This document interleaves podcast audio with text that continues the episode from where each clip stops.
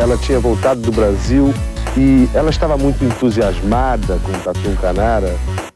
Não sei, isso aí pode ser intuição da mãe, sei lá, de, de outras crianças conversando, não sei. 10! Nota 10!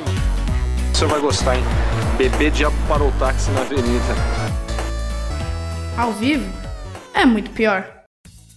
Eu sou a Camila Quintzel. E eu, o Danilo Corsi. E hoje nós vamos ao Rio de Janeiro conhecer como surgiu o jogo do bicho no Brasil, quem foram seus criadores e como ele foi evoluindo até virar um universo de contravenção e violência. Mas antes de gritar borboleta 13 como uma boa curitibana, vamos passar pelo nosso departamento publicitário e falar dos nossos dois patrocinadores de sempre, queridíssimos. O primeiro é o site guy.dev. A galera que fez o nosso site, fez o site do meu outro podcast, o euideuses.com.br, que cuida da hospedagem e da manutenção de tudo que diz respeito a esses dois sites. Se você quiser desenvolver também o seu projeto, fale com eles, que são bacanas e de confiança. Vai em siteguy.dev e se falar que veio daqui, ainda ganha um descontinho. E Danilo, o que, que o Drink mandou pra gente hoje? O vinho de hoje é um rico português, um Mula Velha Signature Regional Lisboa 2016, que é um vinho tinto duplamente premiado feito com as uvas Turiga Franca e Turiga Nacional e Tinta Roriz então, esse carnaval, vamos beber bem com um vinho finíssimo, que está por cerca de 200 reais lá no drinco.com.br. Bem rico mesmo esse vinho. Brinde história. Tchim, tchim. Tchim, tchim.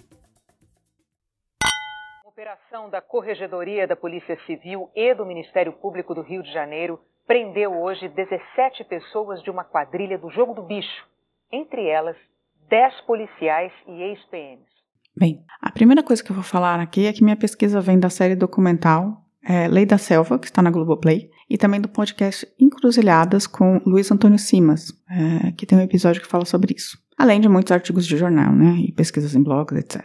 Mas basicamente veio desses lugares. A segunda é que eu vou fazer um apanhado na linha de tempo sobre o surgimento, a evolução em famílias, a relação com escolas de samba e clubes de futebol e esse novo momento atual do bicho. Porque esse episódio podia, na verdade, ser três, então eu vou passar meio rapidamente por todos esses pontos, tá? Então vamos lá. Quem criou o jogo do bicho foi o Barão de Drummond em 1892. Barão de Drummond era um empreendedor carioca. A família dele tinha uma fazenda chamada Fazenda do Macaco, que estava na época sendo loteada para formar o que viria a ser o bairro de Vila Isabel, no Rio de Janeiro. Aliás, que foi considerado o primeiro bairro planejado do Brasil. E com isso vamos entender um pouquinho do Rio nesse finzinho do século XIX. Era a capital do país e tentava se espelhar nas grandes cidades europeias. Então, além das construções normais, a cidade demandava uma estrutura de entretenimento. Então, investia em jardins, alamedas, no jardim botânico, tinha campeonato de remo e de turf, tinha até touradas e circos, que era um grande evento. Nessa época também tem toda a história do sanitarismo, né, também do, sim, do Rio, sim. né, que mas a gente conta naquele episódio da primeira favela. É, mas você sabia que tinha tourada no Rio de Janeiro? Não fazia ideia. Então, tinha. E assim, é, uma coisa que não tinha ainda era o quê? Zoológico. Então, nosso amigo Barão de Drummond achou uma ótima ideia colocar no meio daquele bairro planejado um zoológico, que faria que o bairro fosse mais requisitado né, para compra de lotes, porque seria mais bonito e europeu e teria esse jardim zoológico no meio. O zoológico foi inaugurado sem muito alarde uns anos antes, em 1888. E estava indo ok, ganhando uma grande subvenção do governo monarquista, né, porque o cara era o Barão de Drummond. Contudo, com a República, o barão deixou de ganhar esse dinheiro e considerou mesmo fechar o zoológico. Acontece que nessa época existia um mexicano chamado Manuel Cefada, que era muito fã do zoológico e tinha uma pequena loteria chamada Jogo das Flores na Rua do Ouvidor. Zevada ofereceu para Drummond criar uma loteria similar, mas com bichos, ligados aos bilhetes de entrada ao zoológico. Aí, já em 1890, o barão pede para a Câmara uma licença para jogos de azar lícitos, o que foi concedido. Assim, em 3 de julho de 1892, ocorre uma reinauguração do Jardim Zoológico e agora já com o jogo do bicho. E, trocadilho da parte, o bicho pega. Explicando rapidamente como funcionava. Todo bilhete do zoológico tinha um animal de uma lista de 25 animais. Todo dia no zoológico, às 15 horas, era sorteada uma plaquinha com a figura de um animal. A entrada do zoológico era de um conto de réis. E se sorteado, né, o seu bicho, a pessoa ganhava 20 contos. Você jogou bastante no bicho já? Não, nunca joguei no bicho. Você gosta de zoológico, Daniel? Já gostei mais. tá bom. Então eu vou falar quais são os animais agora. Um avestruz, dois águia, três burro, quatro borboleta, cinco cachorro, seis cabra, sete carneiro, oito camelo, nove cobra, dez coelho, onze cavalo, doze elefante, 13 galo, 14 gato, 15 jacaré, 16 leão, 17 macaco, 18 porco, 19 pavão, 20 peru, 21 touro, 22 tigre, 23 urso, 24 veado e 25 a vaca. É daí também que veio a antiga associação do número 24? Com veado, sim. Olha só. É por causa do bicho. Ah, você não sabia disso? Não, não sabia não. É, então, porque 24 é o viado, por isso que quando toda vez que fala o número, ai, nossa, tem o número da escola, da chamada 24. Bem, o negócio foi um sucesso absoluto. Tornou-se a loteria do pobre. Há relatos que os bondes não davam conta das pessoas que iam ao jardim zoológico, menos para ver animais e mais para jogar. O negócio, aliás, deu tão certo que o barão, que não era nada bobo, começou a vender bilhetes do jogo também fora do zoológico. E a parada se dispersou por toda a cidade, virando uma loteria mesmo. Criaram-se jornais específicos para o jogo do bicho, com tabelas matemáticas de que bicho saíam mais ou menos, palpites e comentários. Vários colunistas eram mães e pais de santo, e muitos classificados na última página de propaganda também falavam: ah, vem aqui se consultar com o pai, pai, pai de santo tal para descobrir que bicho vai dar. Porém, três anos depois que começou, em abril de 1895, o jogo vai ser posto na ilegalidade e começa a repressão. Basicamente, Brasil sendo Brasil. Os republicanos odiavam todas as manifestações populares, queriam ser Paris. Então, não só proibiram o jogo do bicho, como também as rodas de samba, capoeira, e foi criada então a lei da vadiagem. Lembrando dessa política sanitarista também, né? A polícia também começou a reprimir os trabalhadores e pobres negros. O de sempre, desde sempre. É importante ressaltar que a elite apostava nos cavalos, que era o jogo dos ricos, né? O jogo dos pobres era visto como algo perigoso, uma contravenção. E o bicho nunca deixou de ser contravenção desde 1895. Mas também nunca deixou de estar lá. Então, essa é a coisa. Acontece que o bicho é uma loteria descentralizada, própria para acontecer na rua mesmo. Então ele continua e só cresce como contravenção. Para você ter uma ideia, em 1908 já tinha um livro para interpretação de sonhos ligado ao jogo do bicho, né, para a pessoa interpretar para ganhar, ou seja, tinha uma indústria além do próprio bicho, que era tipo de jornais, de revistas e até um livro. E os apontadores, já que Drummond não estava no negócio desde 1895, ele saiu né, do negócio do jogo e morreu em 1897, começaram a enriquecer. Isso só foi se intensificando durante o século XX, até chegarmos ao momento, nos anos 60 ou 70, que a violência começou a se ligar brutalmente ao bicho por conta das disputas territoriais. E aqui a gente vai falar sobre alguns personagens que foram os criadores das famílias de bicheiros e como se estruturaram como máfia, configurando como ficaria o bicho até o começo dos anos 2000. Os primeiros personagens importantes são Aniceto Moscoso e Natal, Natalino José Nascimento, de Madureira. O Natal trabalhava na RFFSA e sofreu um acidente perdendo um braço. Aí ele viveu de bico como camelô e tal, até virar apontador do jogo do bicho. E aí ele vai crescendo até virar um banqueiro, né? Que é esse cara que paga realmente os prêmios, que é quem tem mais dinheiro. Quando ele ficou rico, ele resolveu virar o mantenedor da Portela, sua escola do coração. Isso nos anos 20. E ele virou herói da região e foi dominando a área. E essa coisa de patronato e da ligação das, com as escolas de samba e futebol já começa desde os anos 20. Isso aconteceu também com Castor de Andrade, talvez o mais famoso de todos os bicheiros, que herdou da sua avó um ponto na rua Fonseca, em Bangu. Castor de Andrade falava bem, era bacharel em direito e podia ser apresentado nos salões.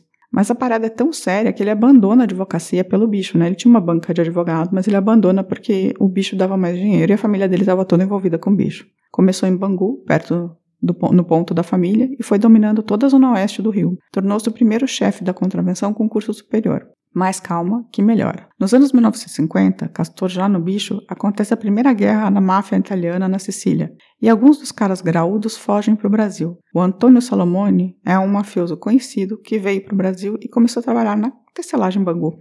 Castor ajuda o cara a se regularizar, tira a carteira pro cara e tal, e o mafioso, agradecido, chega e fala: Deixa eu te ajudar a organizar o negócio do bicho. E com isso ele ensina todos os truques da máfia, com lavagem de dinheiro, corrupção do Estado, violência e territorialidade. Quer dizer, ele profissionaliza, né? Ele ajuda a profissionalizar o bicho ainda mais. Já nos anos 50, a imprensa já começa a falar sobre a corrupção da polícia e do governo do Rio quando misturados com o jogo do bicho. Então, a criminalidade do Rio também se modifica com essa tensão dos principais banqueiros por territórios. Em 1960, começam as disputas com braço armado, né? Então, eles começam a se armar para lutar um contra o outro. Desde sempre. A violência que a princípio estava entre a Leopoldina, a Zona Norte na Baixada, né, que sempre aparecia bicheiro morto por lá, mas a coisa vai se espalhando e vai aumentando. O Esquadrão da Morte muitas vezes fazia trabalho para um outro bicheiro. E a gente já contou aqui a história da Escuderie Lecoq, né? E eles também estavam ligados ao jogo do bicho, em muitos pontos, assim. Inclusive a morte do Mariel Maisco também está ligada, foi, foi autorizada pelo jogo do bicho. Nesse momento eu vou dizer que até hoje, né, muitos já foram computados para garantia territorial e proteção dos líderes e mortes de todos os lados aconteceram, né? E quem eram os líderes? Iam desde o Castor, ou Lu, é, o Castor de Andrade, o Luizinho, caras que herdaram bancas da família, até gente como Ailton Guimarães Jorge, capitão Guimarães, que atuava no DOI. Era um oficial do exército violentíssimo que se aproveitava da amizade com o chefe da escuderia Lecoq e começa a extorquir os policiais que roubavam contrabando. Aí ele vira mesmo um contrabandista e começa a ter acesso a esse submundo. E do acesso ao submundo da contravenção, ele se mexe em tudo que é forma ilícita de ganhar dinheiro. Então ele é expulso da corporação e se afunda no que os bicheiros sabem fazer melhor: cuidar de um território e de escola de samba. Para formar essa trinca do Castor e o Capitão Guimarães, chegou Anísio Abraão Davi, rei da Baixada Fluminense, uma regi região muito violenta, mas que ele controlava com pulso firme.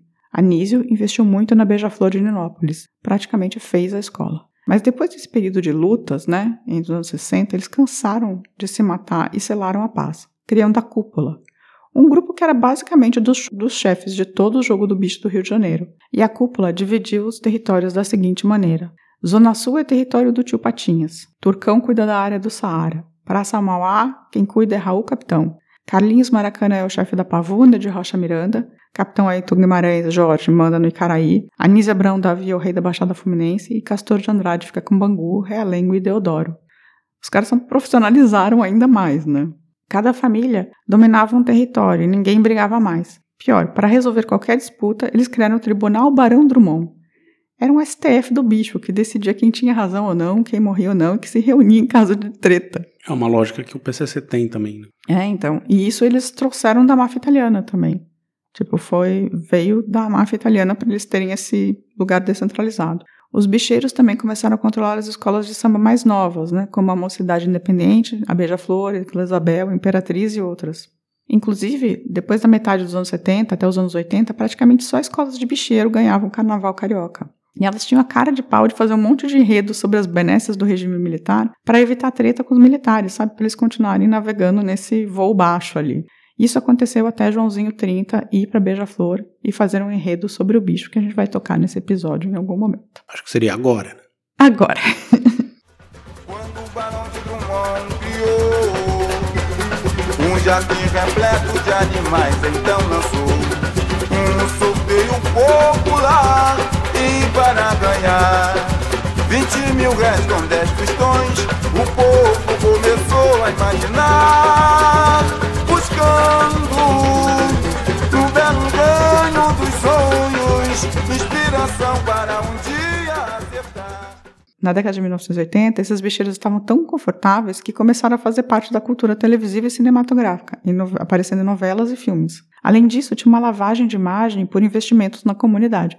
Eles tinham muita grana e eles investiam muito nas escolas, nos times, sabe? Na comunidade em si. Então. Lavagem de dinheiro. Total. Com a queda da ditadura, as conexões políticas se perderam e precisaram ser refeitas com as frentes democráticas, o que foi complicado. Aí eles resolveram criar uma outra loteria, a Samboteca, que não deu certo, mas disso derivou a Liga Independente das Escolas de Samba, a Liesa, e os bicheiros viraram patronos. A Liesa é uma super empresa que controla o samba e lavava muito dinheiro. Por conta da Liesa surgiu o Sambódromo, inaugurado na época de Brizola, com Darcy Ribeiro e bicheiros falando bem dela na televisão, tendo jantares, etc.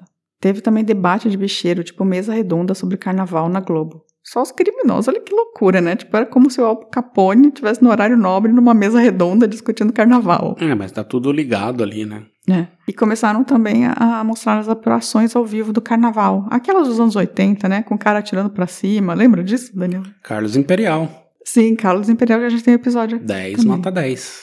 E aí, eles, por fim, entraram na política, né? Fazendo parte da máquina, que é o movimento natural de tudo isso. Ou seja, os bicheiros estavam por cima da carne seca nesse momento, dos anos 80. Nas evoluções, Miro Garcia assume os territórios do Tio Patinhas, na Zona Sul, Centro e Vila Isabel, e cresce demais na função. Ele era conhecido como Bradesco da Contravenção, eu amo esse nome. E o Castor também estava tendo seu momento de glória nesse, nessa meados dos anos 80. Ele ganhou o carnaval com a mocidade e também mandou o Bangu para a final com Curitiba virando vice-campeão brasileiro. Uma das coisas mais improváveis do universo Bangu e Curitiba numa final de brasileiro. E aconteceu. Mas o castor ficou muito em evidência, assim como todos os outros bicheiros, que estavam muito confortáveis para contraventores que comandavam até grupo de extermínio com força da grana, né? Assim, nos anos 90, a onda ia virar. O Ministério Público começou uma investigação e indiciou 14 bicheiros. Os responsáveis eram Antônio Carlos Biscaia e a, a juíza Denise Frossard. Ela fez um acordo com esses caras para eles se apresentarem toda sexta-feira, enquanto estava rolando esse processo, às 13h30, para assinar um documento mostrando que eles estavam no Rio, né? Para não provar que não tinham fugido. Um dia, eles mandaram todos os bicheiros pro fórum e eles ficaram lá com a imprensa esperando e ficaram esperando tipo duas horas e meia. E ninguém sabia muito o que, que ia acontecer. E aí os bicheiros começaram a ficar, a ficar irritados com a demora e chamaram seus auxiliares, também conhecidos como seguranças, né? Aí a juíza Frossá recebeu um recado que o tribunal do centro do Rio estava cercado de capangas armados de bicheiros, assim. E aí ela não teve dúvida e mandou prender todos os bicheiros por corrupção, já que os, os capangas eram quase 100% policiais militares que não podiam estar trabalhando, entendeu? Tipo, por causa dos capangas lá, acabaram prendendo. A polícia judiciária fechou a porta da sala, todos presos, menos Castor, que não foi preso porque nesse dia ele não apareceu e acabou fugindo. Como resultado do inquérito do julgamento posterior, eles foram condenados a seis anos de reclusão, os principais chefes da contravenção, né? Em 1994, o contador de Castor de Andrade resolveu falar, e quando abriram os livros, caixas, acharam quase todo mundo do Rio de Janeiro lá. Político, juiz, jornalista, artista, tinha de tudo. Os caras pagavam por mês, né? Todas as delegacias especializadas do Rio de Janeiro apareciam na lista, ganhando aproximadamente 100 mil dólares por mês cada. Castor foi preso visitando o salão de automóvel em São Paulo, depois de ficar foragido 203 Eu lembro dias. dessa prisão dele no, no salão do automóvel.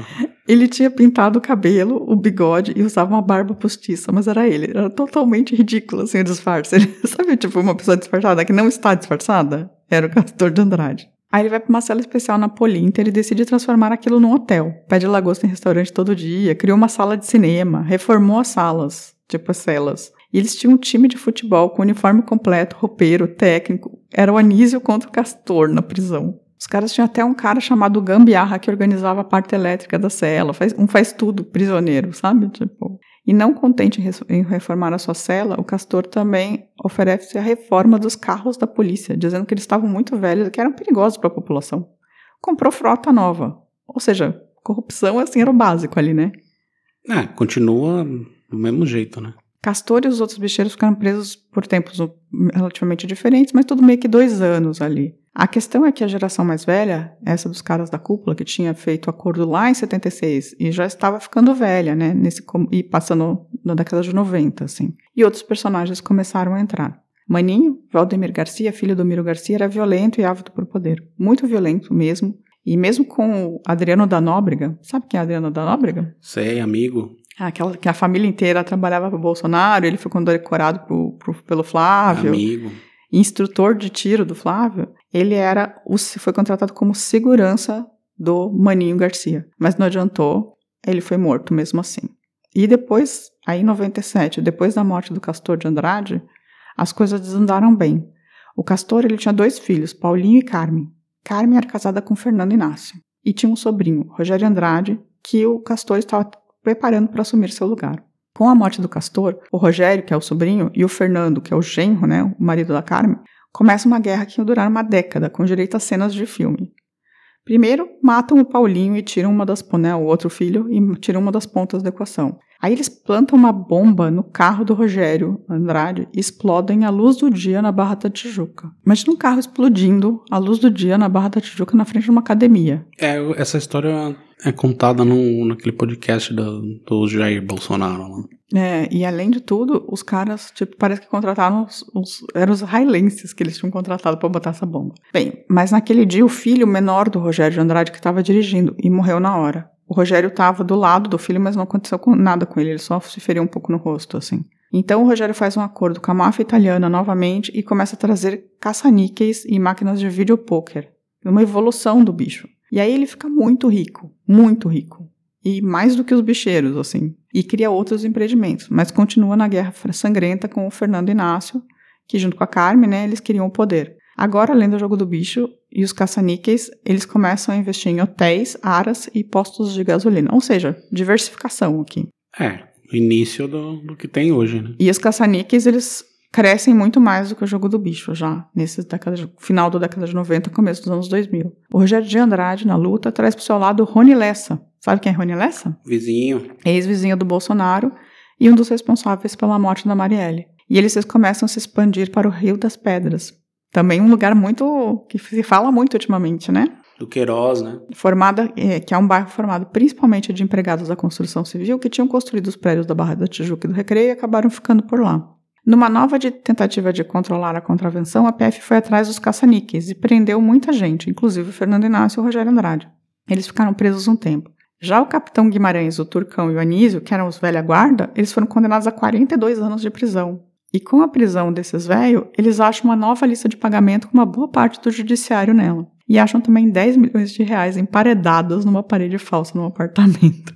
E lembra do Adriano, que era policial, se meteu no jogo do bicho primeiro como segurança? Sim, como não lembrar dele? Pois é, ele, com a nova geração brigando e a velha presa, decide criar o escritório do crime, justamente para terceirizar as mortes do bicho. Assim, os bicheiros não precisariam mais ter assassinos nas folhas de pagamento. Eles entravam como frilas, prestadores de serviço. Oportunidade. E aí acontece um dos últimos movimentos que a gente vai falar aqui, que é o bicho se alia às milícias, com a mesma mentalidade ter territorial que explora a jetagem, setor imobiliário, segurança e as máquinas. Hoje eles estão tão intrincados que muita gente diz que não dá mais para saber o que é bicho e o que é milícia, sabe? Apesar de terem os bicheiros tradicionais. É, os bicheiros evoluíram para milícia, né? É, se juntaram com a milícia, porque as milícias também estavam evoluindo paralelamente, né? Não, sim, mas assim, se fundiram. Se fundiram. E aí o Rogério de Andrade, ele conseguiu matar o Fernando Inácio e ele venceu a batalha, se tornando tipo um dos principais chefes dos caça-níqueis e do, do bicho no Rio. E essa foi a história do jogo do bicho, que começa com Barão de Drummond, passa pelo Castor de Andrade, Anísio, Capitão Guimarães e outros que estruturaram esse negócio como máfia, né, como famílias, tendo a cúpula que mandava em tudo até a nova geração, que depois de muitos se matarem e se diversificar bastante os negócios, se junta à milícia e hoje não se sabe mais quem é quem. E além disso, a gente também entendeu como alguns personagens, como o Rony Lessa, o Queiroz, né, porque também era amigo do, que era parceiro do Adriano na PM, e o Adriano da Nóbrega, e os bolsonaros estão todos meio envolvidos nessa história de contravenção e violência, na qual circula muito dinheiro. Ou seja, essa galera tá toda meio andando junto ali. Porque, por exemplo, o Adriano da Nóbrega, ele tinha máquina de caça-níqueis, por exemplo. Sim, ele também atuava no setor, é, né? É, ele tava meio no bicho, meio no escritório e tal. E aí, Danilo, você conhecia essa história? A história do início do jogo do bicho eu não conhecia, não. Agora, essa parte de, que evolui aí pro escritório do crime e tal, eu já tinha um pouco mais de noção. Eu tem aquele podcast também das histórias das milícias lá, da, da Globoplay, que fala bastante sobre isso. Tá, então você já, mas da década de 80, o comecinho também você conhecia, também 50, 60? É, um pouco, 60 tá ali, essa ligação com a escola de samba e clubes de futebol também, né, mas não sabia nos detalhes, né. É, parece que surgiu como uma coisa inocente, né? O jogo Parecia, do bicho no final. É tipo, era um, era um sorteio no zoológico, assim, se você for pensar. E, e virou, tipo, explosões de carros na Barra da Tijuca, assim. É, gera muito dinheiro ainda, né? Gera muito dinheiro. Tipo, muita gente enriqueceu muito com o jogo do bicho, assim, é muito dinheiro envolvido, assim, muito mesmo. E, assim, no resto do país, claro que tem jogo do bicho também, mas eu não acho que seja tão estruturado quanto é no, no não, Rio de Janeiro, acho que não. assim. Né? Eu acho que você pode jogar no bicho em São Paulo, em Curitiba, tinha gente que jogava no bicho, mas eu não, não via isso como uma coisa tão estruturada e tão violenta. Curtiu? Muito bom. Então vamos dar uma pausa para os recadinhos? Sim. Rogério Andrade é acusado de ser o mandante de um dos crimes mais audaciosos da história da contravenção carioca: o assassinato de um rival, Fernando Inácio, em 2020. Rogério e Fernando eram genro e sobrinho de um dos maiores contraventores da história do jogo do bicho, Castor de Andrade.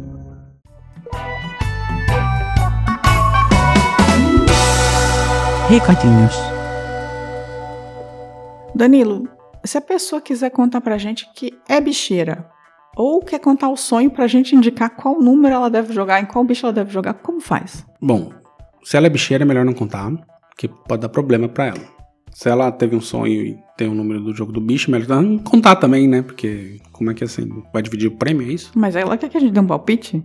Ah, ela quer que a gente dê um palpite. Então Uhum. ela vai ter que mandar um e-mail para contato@muitopior.com.br ou pode perguntar pra gente lá no Instagram, no YouTube, no Twitter e também no Facebook. Ou só ir no nosso site muitopior.com.br, deixar um recado de áudio lá ou deixar uma mensagem por lá também. Recados de áudio com o sonho inteiro. Pode ser. E falando em recados de áudio, alguém mandou recado de áudio pra gente essa O semana? Christian, Christian Carr mandou falando sobre o Copacabana Palace, mas ele mandou vários e vários áudios, então não dá pra colocar aqui. Mas ele tem umas ideias lá interessantes, quem sabe a gente não evolui na conversa. Nossa, que mistério! Ó, Ó, então obrigada, Christian, por ter mandado esses áudios todos, por ter né, tirado um tempinho pra falar com a gente. A gente adora receber áudio. É, agora eu vou falar sobre os recadinhos. No episódio do Filinto Miller, a Andrea Cubas, nossa Cubinhas, falou: Nesse episódio temos mais um típico cidadão de bem.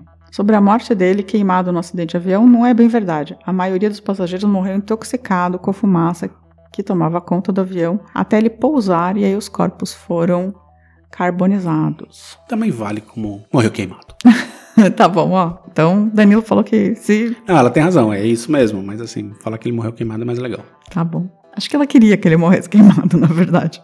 O Charles de Castro falou que ele gostaria de sugerir um episódio, mas eu não vou contar quem, porque eu achei muito legal e eu vou falar, eu vou fazer esse episódio, tá bom? Então ele falou que não sabia quem é aquela pessoa, mas que ele acha que vale um episódio porque ele ficou curioso sobre uma pessoa histórica. E eu vou fazer esse episódio sim.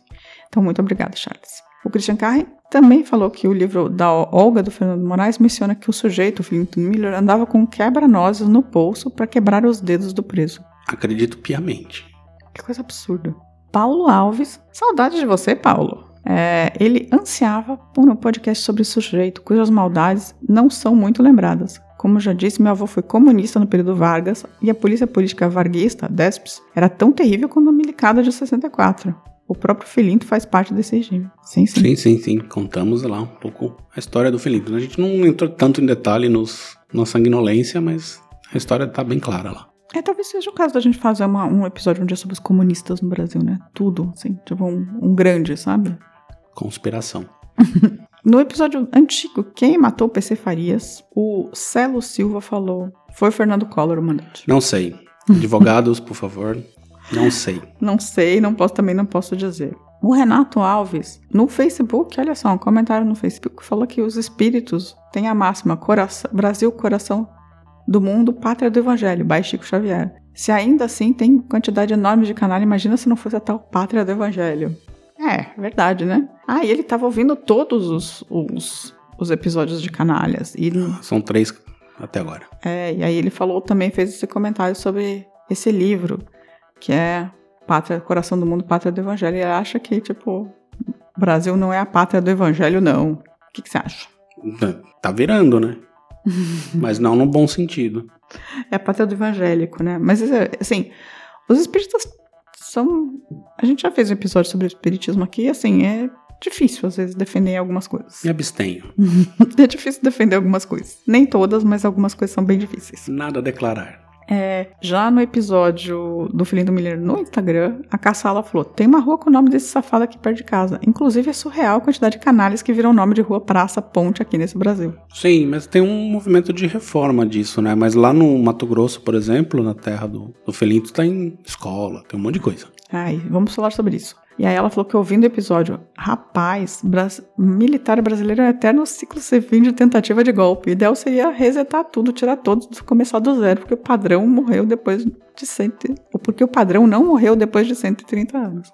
É, eles estão aí tentando o tempo inteiro, né? É um saco isso. É, e o pior é que quando eles conseguiram o poder, que foram várias vezes, não foi só uma, mano, não é que eles É são um- muito bons, não. Não, nem um pouco. sabe? A, a Helenara mandou triste memória deste cara. O episódio sobre o tenentismo seria ótimo. Desencadearam vários acontecimentos na nossa vida nacional. Sim, sim, o tenentismo desencadeou até 64 no final das contas. E Rabelo Mar mandou: Sou nascida em Cuiabá e lá até hoje tem uma importante avenida na cidade com o nome desse grande Pois canalha. é, pois é. Precisava, precisava rever isso aí. O CFO Souza mandou: Nunca tinha ouvido falar desse ser. Pena que gente assim exista. Obrigado pelo trabalho maravilhoso.